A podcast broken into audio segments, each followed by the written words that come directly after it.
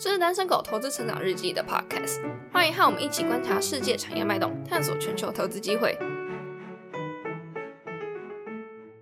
欢迎收听单身狗讲股，我是影社高人。最近大家应该多少都有听说这个维珍银河 Virgin Galactic 的 Richard Branson，还有亚马逊的 Jeff Bezos 在比赛看谁先射的消息吧。本来 Jeff Bezos 会成为第一个上太空的超级富豪，结果后来忽然杀出一个 Richard Branson，硬是要比 Jeff Bezos 提早一点。现在搞太空公司最有名的就三个人嘛，Elon Musk。Jeff Bezos 跟 Richard Branson，那前面两个大家应该都蛮熟的。那他们两个现在是世界前两名的富豪。不过 Richard Branson 在台湾就比较没那么出名。这集我们就专讲他和他的维珍银河。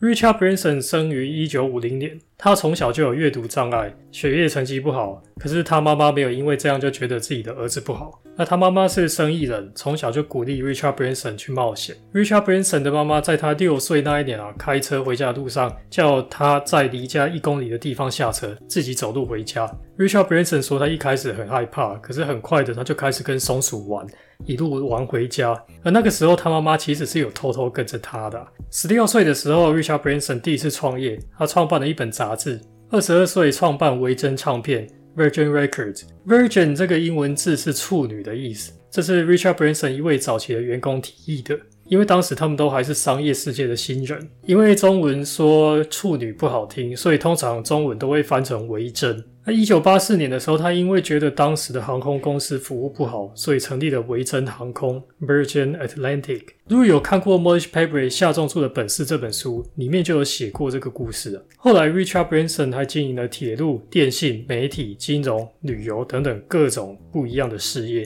Richard Branson 最厉害的地方，在他很擅长搞行销、宣传他的品牌。他做过很多搞怪啊、搞笑、惊世骇俗，甚至是冒生命危险的事情，来为自己的公司做宣传。当然，Richard Branson 他也不是一帆风顺的，他一路上也失败过很多次。比如，他曾经做过维珍可乐、维珍汽车、维珍出版、维珍服装和维珍新娘，全部都失败收场。啊，最好笑的是，他曾经做过维珍保险套 （Virgin Condoms）。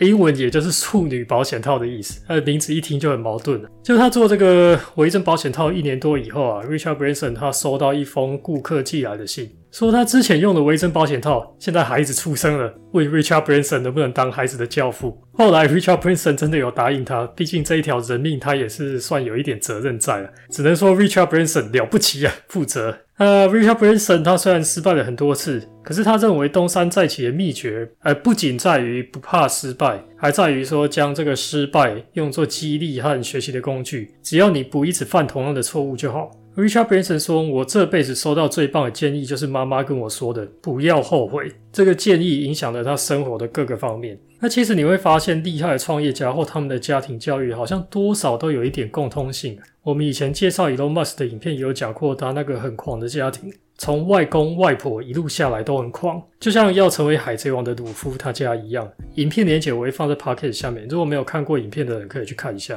好，接下来我们要讲维珍银河这家太空公司。维珍银河提供的服务是次轨道的太空旅行，会把人类带入太空的边缘，有几分钟的时间可以去体验无重力状态，一趟大约是九十分钟。那维珍银河计划到二零二三年会有五艘太空船投入这个太空旅行，航班会增加到两百七十个。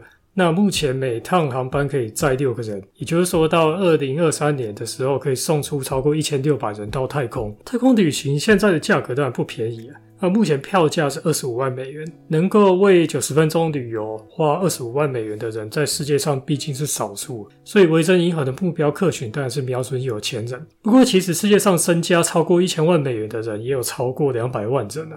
未来如果太空旅行证明是很安全的，一年要一千多个客人也不是不可能的事情。而且对富豪来说，他们买名车、豪宅、游艇、名牌包等等，这个也没什么好特别炫耀的。可是如果你是少数上过太空的富豪，那就很值得炫耀了。那虽然说现在太空旅行还是富人的游戏，可是未来就不一定了。在接近一百年前，坐飞机也是非常贵，可是现在几十亿的中产阶级都可以负担得起。未来太空旅行的价格会随着技术进步而下降，而且 Richard Branson 预计会更快，可能十年内就可以看到这个现象发生。那根据瑞银的分析师预测呢，到二零三零年，太空旅游的规模就可以达到三十亿美元。维珍银河现在是第一个获得美国航空管理局批准将乘客送上太空的公司，但是它的竞争对手也非常强大。首先是亚马逊的老板 Jeff Bezos 的 Blue Origin 公司，Blue Origin 的火箭 New Shepard 一样也是六人座，也是提供次轨道太空旅行，能够让乘客体验几分钟的无重力状态。跟 Jeff Bezos 一起首航的座位竞标已经标破了三百万美元。未来票价预计跟维珍银河一样，也是落在二十到三十万美金之间。除了太空旅行外，Blue Origin 的目标是在二零二四年登陆月球。另外还有一个 Kuiper 计划，预计会发射三千多颗卫星覆盖全球，让全世界都能够享受宽频网络服务。不过目前在这方面，Jeff Bezos 只是吃瘪的，因为有一个更狂的 Elon Musk 在。Elon Musk 的 SpaceX 目前拥有最强的技术，它的 Falcon 火箭可以回收再利用。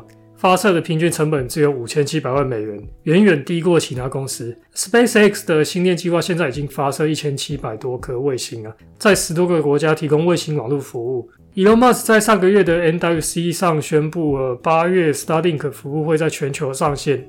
以后不管你在荒郊野外，或者是海上的船、高空的飞机，都可以有网络。在太空旅行方面呢，之前 SpaceX 已经有把太空人送上太空站，可是目前还没有进行商业化的太空旅行。SpaceX 的第一次月球之旅最快会在二零二三年出发。身价大概二十亿美元的日本富豪前泽有作，他预计会邀请六到八名的艺术家一起飞去月球。那前者有作之前还曾经在网络上刊登广告，他招募一名女友加入他的 SpaceX 绕月旅行，然后两个人可以一起在外太空为爱情呐喊，高呼世界和平。上面这一段是新闻写的啦，但世界和平好像也不用那么麻烦，你在 PDD 上面看到美女露奶图，下面都会有一堆世界和平的推文。